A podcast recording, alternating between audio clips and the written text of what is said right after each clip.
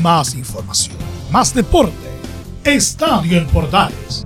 Ya está en el aire con su edición matinal. La primera de Chile, uniendo al país de norte a sur.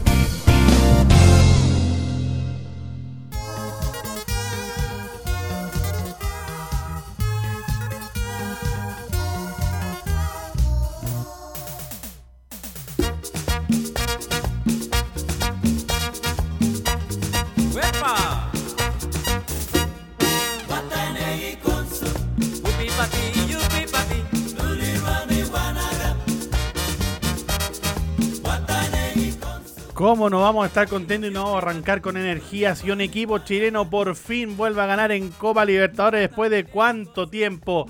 ¿Cómo están amigos? Muy pero muy buenas tardes. Nada que buenas tardes. No, por favor. ¿Cómo que buenas tardes? Son recién las 7 y media de la mañana, viejo. Ya pues chúfate, pues, hombre, ya. ¿Cómo están? Buenos días a todos. Viernes 8 de abril, último día de la semana, nadie se enoja. Ah, ni siquiera Leo Mora. Un abrazo para querido Leo Mora que en un ratito más va a estar con nosotros en este Portaleando la Mañana. Pero ahora es hora de hablar de deporte. Arrancamos tempranito, nos despertamos tempranito para hablar de deporte. Y ayer Colo Colo le dio una gran alegría al 50% más uno de este país. Porque ayer en un gran partido, una gran presentación, le ganó al Fortaleza por dos goles a uno, mostrando probablemente uno de los mejores partidos de la del equipo nacional en este año. Un resultado completo y absolutamente merecido para el cuadro Albo que regresa con los tres puntos a Santiago ya preparando además en, el, en medio del vuelo podríamos decir preparando lo que será el partido frente a la Unión Española en Santa Laura el día domingo. Y ojo que hasta en Perú se preocuparon por la victoria de Colo Colo. Hay que recordar que Alianza Lima es el próximo rival del cuadro Albo el día miércoles. El próximo miércoles, si no me equivoco, a las 20 horas va a ser ese partido en la cancha del Monumental.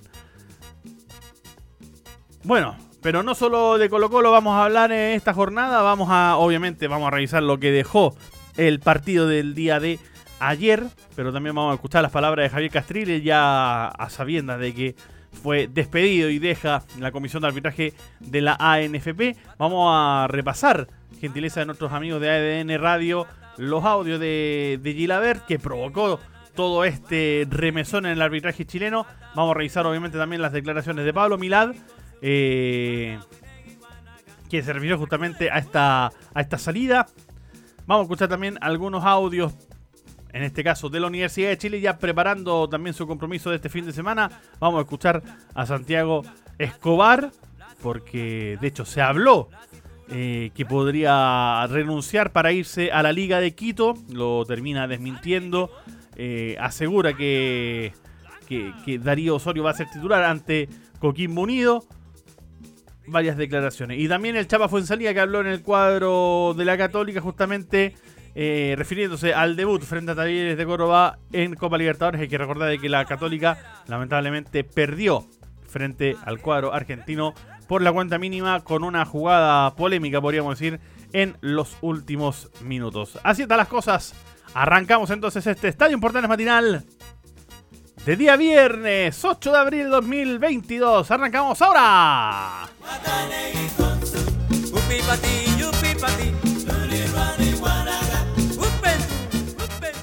Y esta canción le trae muy probablemente recuerdos, muy lindos recuerdos a los hinchas de Colo Colo de la Copa Libertadores 1991, la única Copa Libertadores que ha ganado un equipo chileno en su historia, que no se le olvide a nadie. Y ayer, como lo decíamos, jugó el cuadro de Colo Colo, fue transmisión de Estadio Portales con el relato de que les habla y una gran presentación, una gran presentación del cuadro de Colo Colo ganándole al Fortaleza. Sí, ganándole al Fortaleza por dos goles a uno. Gran comienzo del cuadro Albo que, hay que decirlo, arrancó con un gran, gran resultado. Eh, y además en Brasil, que no es menor. Partió de hecho con todo, ¿ah? los primeros minutos le sacaban un remate a eso de los 12 minutos, un remate a Pablo Solari que sacaba de un remate pero brillante, tenía batido de hecho al portero del Fortaleza, pero Marcelo Benevenuto la sacaba de la línea. Pero a los 38 minutos llegaría la primera diana de este compromiso, una gran habilitación de Gabriel Costa por, por izquierda, aparecería Juan Martín Lucero para anotar ante la salida del, del portero Max Walef, un tiro rasante que termina marcando la primera diana del compromiso. Se pusieron mejor las cosas para el cacique, claro, porque a los 4 minutos de la segunda mitad, entre Lucero, el Colorado Leonardo Gil y Solari, que termina cerrando la jugada y marcando el segundo gol, definirían otra vez ante la salida del portero Max Walef y se colocarían 2 a 0 frente a Fortaleza. Hay que recordar que Fortaleza, debutante absoluto en esta Copa Libertadores, llega por primera vez al certamen continental después de ser cuarto en el, en el Brasileirado, bien digo, 2021. Eh, los dirigidos de Quintero sintieron el rigón del partido, sintieron sobre todo la cancha, malísima cancha del, del Castelao en Fortaleza. Muy, muy mala la cancha del Castelao. Muy pesada, sobre todo en el eh, eh, recorriéndola por el medio, ¿ah? donde incluso el balón ni siquiera botaba de forma correcta. Pero ayer, de hecho, Brian Cortés se transformó en jugadorazo. Tuvo grandes intervenciones cuando el partido todavía estaba 1 a 0. Tuvo grandes intervenciones cuando el partido estaba incluso 2 a 0. Cuando comenzó a venirse con todo Fortaleza, hubo un remate que sacó, pero de forma brillante, eh, el portero de Colo Colo. Hasta que, lamentablemente, pillaron mal parada la defensa Alba. Y Renato Kaiser, tras recibir el pase de Pikachu, marcaría el 2 a 1 con el que finalmente terminaría este encuentro. Y Emiliano Amor, lamentablemente para el cuadro Albo, pensando en lo que va a ser el partido siguiente ante la escuadra de Alianza Lima el próximo miércoles, recibió doble tarjeta amarilla, queda por lo tanto suspendido. Obviamente, doble amarilla significa expulsión eh, en el fútbol. Y queda por lo tanto suspendido del partido frente a Alianza Lima. Además, una tontera, porque claro, le muestran eh, tarjeta amarilla por retención, podríamos decir así. Eh, una primera amarilla evitable, aunque claro, buscaba justamente hacer tiempo, ya había marcado el descuento. El cuadro de Fortaleza se habían venido con todo en demanda del arco de Brian Cortés. Y en la jugada siguiente, o sea, menos de un minuto eh, entre ambas cartulinas, le comete una falta muy, muy fuerte justamente al número 10 de Fortaleza, lo que termina provocando la expulsión del jugador argentino defensa central de Colo Colo. Así las cosas, Colo Colo con 10 hombres finalmente termina sacando la tarea adelante, ganando por 2 a 1 en la cancha, lo decíamos, del Castelao, ahí en Fortaleza, en el estado de Ceará, y se vuelve con los 3 puntos a Santiago. Declaraciones, claro, por supuesto, declaraciones de lo que fue de los que fueron los protagonistas de este compromiso. Pablo Solari escogido justamente como el jugador del partido del Man of, el Man of Match por parte de la transmisión oficial, se refirió de esta forma y analizó este triunfo frente al Fortaleza. Eh, la verdad que el trabajo, el trabajo que, estamos, trabajamos mucho, por ahí antes no teníamos esta efectividad que estamos teniendo hoy. Y bueno, con el trabajo que hicimos día a día, hoy gracias a Dios nos están saliendo todas las cosas, ¿no? Sí, sí, obvio. Eh, había que hacer un partido muy inteligente, como dijo Gustavo, eh, venir a Brasil y ganar no es fácil, no es fácil. La verdad que me voy muy contento por el grupo, que se merecía estos tres puntos por el partido que hizo. Obvio, obvio, la ilusión siempre está, la ilusión siempre está. Vamos a pelear, a nadie se la vamos a hacer fácil, vamos ir, a ir con personalidad a cualquier cancha y la verdad que estamos muy contentos. Como te digo, todos venimos trabajando muy bien, eh, yo creo que hay plantel para, para seguir manteniendo la punta en, el torneo y seguir bien en la Copa Libertadores. Ahí están las declaraciones de Pablo Solari, entonces escogido como la figura del partido, el hombre del compromiso por la transmisión oficial. En conferencia de prensa luego hablaron Gustavo Quinteros y Gabriel Suazo. Vamos a escuchar las palabras del capitán del cuadro de Colo Colo porque se refirió justamente también al partido ante Fortaleza y el futuro del cuadro Albo en Copa Libertadores. La palabra de Gabriel Suazo la escuchamos aquí en Estadio Portales Matinal. Venimos de, de, un gran juego en el medio local, donde plasmamos nuestra idea de juego en cualquier estadio, en cualquier cancha. Y hoy antes de salir dijimos lo mismo. Da igual si estamos jugando en Brasil, ante 60.000 espectadores en contra, contra el equipo que sea, nuestra idea de juego sigue siendo la misma y la, la, plasmamos dentro de la cancha. Puede salir bien, puede salir mal, pero nuestra idea de juego siempre la tratamos de plasmar dentro de la cancha. Y eso es lo que intentamos y creo que pudimos lograr hoy. Luego, con a tema futuro de partido a partido, es un objetivo claro el nuestro. Primero, el pasar de, de fase, eso es lo primero, el primer objetivo claro que tenemos, pero es que ir partido a partido, todos los partidos son complejos igual que este, así que el próximo partido va a ser igual que este, una final. También le preguntaron sobre cómo se obtuvo este resultado, cuánto batalló el cuadro de Colo Colo, lo difícil que era la cancha, lo decíamos al principio, lo difícil que era el terreno de juego, cómo lo afrontó el cuadro. Albo, así se refiere Gabriel Suazo a esta victoria en donde dice que el resultado lo obtuvieron corriendo y metiendo como siempre deben hacer. Bueno, obviamente sabíamos, ya no habíamos enterado, hablado con, otros jugadores que han jugado en este, en este estadio, en esta cancha. Primero que todo sabíamos que la cancha no estaba en su mejor estado y, y aún así intentamos hacer nuestro, nuestro juego. Luego obviamente sumo tiempo ellos buscando un resultado, se vienen un poco más encima, también con el apoyo de su gente, están en su estadio, la humedad pesa, eh, no, es, fácil jugar con esta alta, alta temperatura, alta humedad, no es sencillo, pero creo que el equipo lo sostuvo bien, de buena forma, podríamos haberlo hecho quizá un poquito mejor el segundo tiempo, pero el resultado lo conseguimos jugando bien y además eh, corriendo y metiendo como lo tiene que hacer este club.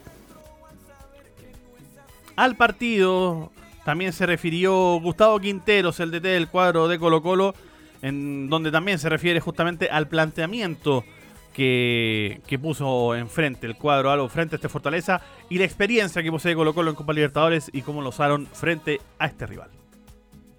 El equipo con más historia era Colo Colo, que teníamos que venir a proponer, que teníamos que venir a buscar un resultado, por más que sea ante tanta gente, que el rival podría sentir eso de, debutar en Copa Libertadores. Yo creo que ellos tuvieron un primer tiempo bastante pasivos porque no lo dejamos, ¿no? porque no quisieron. El equipo nuestro fue muy, estuvo muy ordenado, muy duro, muy, muy bien en los duelos, como dije. Y yo creo que tal vez fuimos más protagonistas que, el rival. Y la gente a nosotros, a mí me impactó y me emocionó mucho ver tanta gente alentando a un equipo y yo creo que fuimos, fuimos justos ganadores por lo que hicimos el primer tiempo y, alguna parte del segundo que no, que no fue igual, ¿no?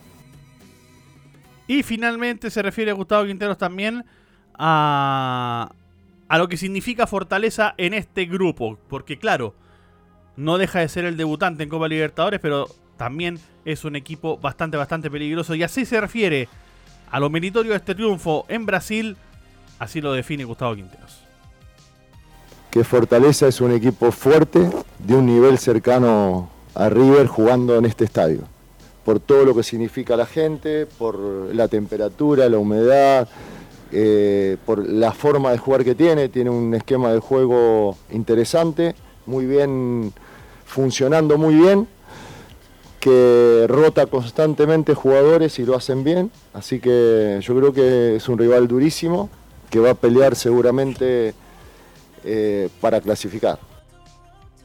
Ahí está las palabras de Gustavo Quinteros de este cuadro de Colo Colo que lo decíamos. El día domingo jugará frente a la Unión Española en la cancha de Santa Laura. Será transmisión de estadio en Portales con el relato de quien les habla en vivo e indirecto desde la cancha del Santa Laura Universidad SEC. Seguimos con más información como siempre aquí en Estadio en Portales Matinal.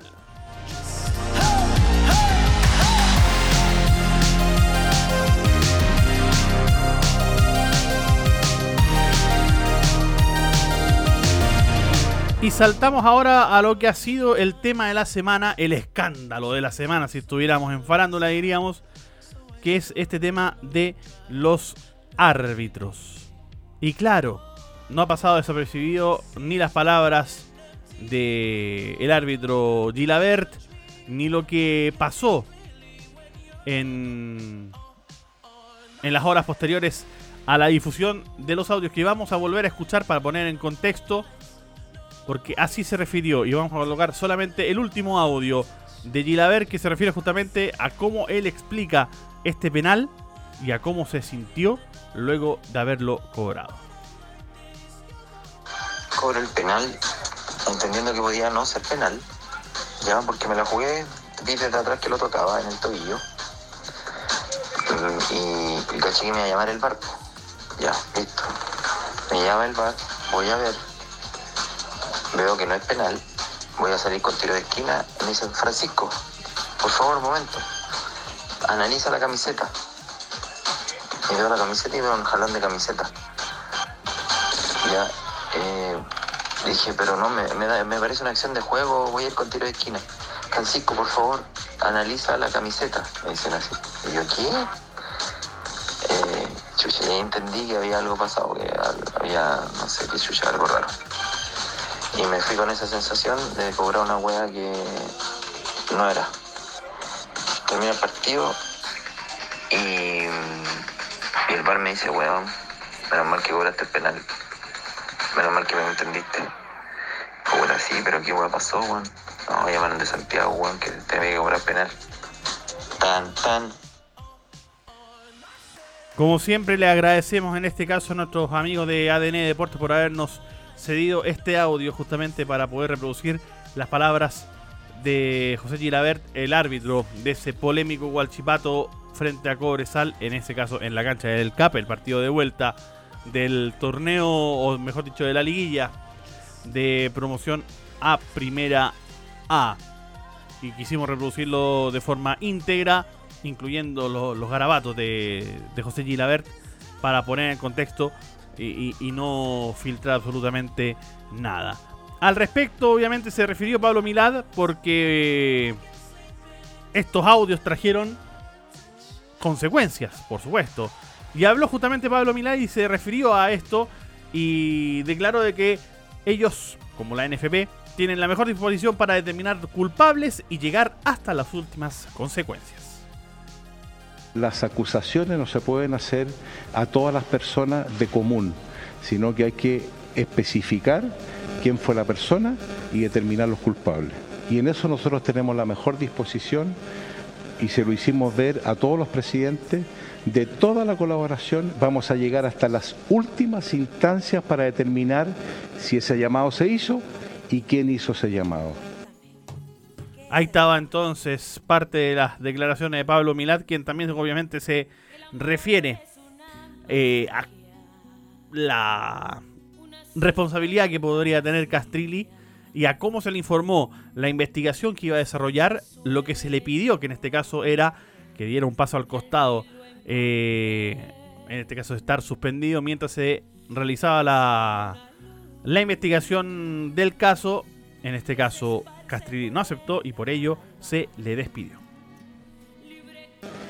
Y a raíz de eso, nosotros conversamos con el profe Castrilli para eh, indicarnos nuestra preocupación fundamental. De, primero queremos esclarecer esto y que, y que no enlode al fútbol chileno, ni menos a los árbitros, eh, donde le dijimos que él tenía que estar suspendido por mientras dure la investigación, siempre con la presunción de inocencia a toda la gente hasta que se pruebe lo contrario, que eso es una normativa en, en todo- en todos los casos de investigación.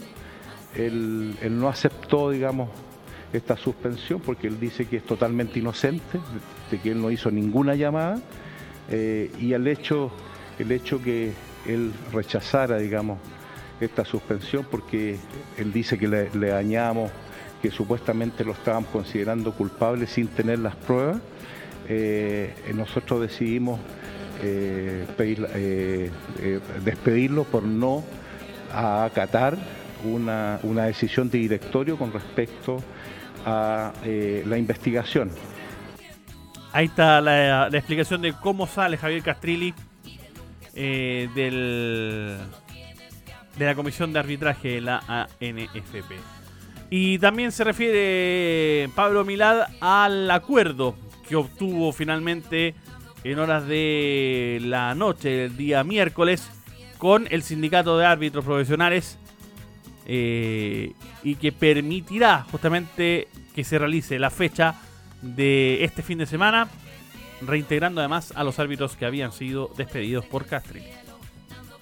La fecha, eh, nosotros llegamos a un acuerdo con, el sindicato o con la comisión del sindicato de árbitros. Va a haber eh, fecha este fin de semana, ellos van a deparar el paro, eh, vamos a reintegrar a las 14 personas, eh, donde se va, ellos están dispuestos a recibir una evaluación objetiva. en cuanto a los bajos rendimientos que tienen algunos de ellos, que tienen que mejorarlo, y nosotros o sea, accedimos eh, a ese reintegro, pero siempre con una evaluación objetiva para la futura eh, comisión eh, arbitral. Ahí están las declaraciones de Pablo Milad. Y obviamente también vamos a escuchar la parte contraria. Vamos a escuchar a Javier Castrilli, quien se refiere también a esta salida, a cómo se le informó esta salida y él insiste en declaración con TNT Sports y a quienes obviamente le agradecemos la gentileza de proveernos este audio que siempre se manejó con la verdad y con transparencia. Escuchamos a, Javier Castillo aquí en Estadio Portales Matinal. Yo no renuncié. Y, es verdad que se me dijo de que se iba a suspender la comisión para que se, se continúe con una investigación. Una investigación que yo inicié, que yo promoví siempre me manejé con la verdad y siempre me manejé con la transparencia. Entonces, muchachos, somos grandes, como para no darnos cuenta que acá se pretende desviar el eje de la cuestión, el eje de la discusión. Con la verdad no ofendo ni temo. Y yo sabía y era consciente que cuando uno pretende limpiar, obviamente que lo pueden ensuciar. Cuando yo llegué había tres o cuatro escándalos por fecha. Por eso me trajeron. Viví todos estos seis meses 24/7 para todos ustedes. Vine a entregar absolutamente todo y me voy con la conciencia tranquila y me voy a quedar. ¿Saben por qué? Para llevar todo a la justicia. Vamos a la justicia. Si yo lo que quiero es la verdad. En noviembre, en noviembre entregué la lista de los despidos. Cuando vino la inspección del trabajo, le mostramos el mail. Cuando me dieron el visto bueno, porque estaban los finiquitos, que estaba el dinero para pagarles, todo siempre dependió de cuestiones coyunturales y se tomaron las decisiones en el momento que yo pude tomarlas. Ahí están las declaraciones, podríamos decir, polémicas de, Javier Castilli refiriéndose justamente a este despido y a todo lo que rodeó a, esta salida y a estas declaraciones de los árbitros. Dejamos hasta ahí, obviamente, este este tema del arbitraje, que ha sido el tema de la semana, digamos las cosas como son. Y seguimos con más información aquí en Estadio en Portales Matinal.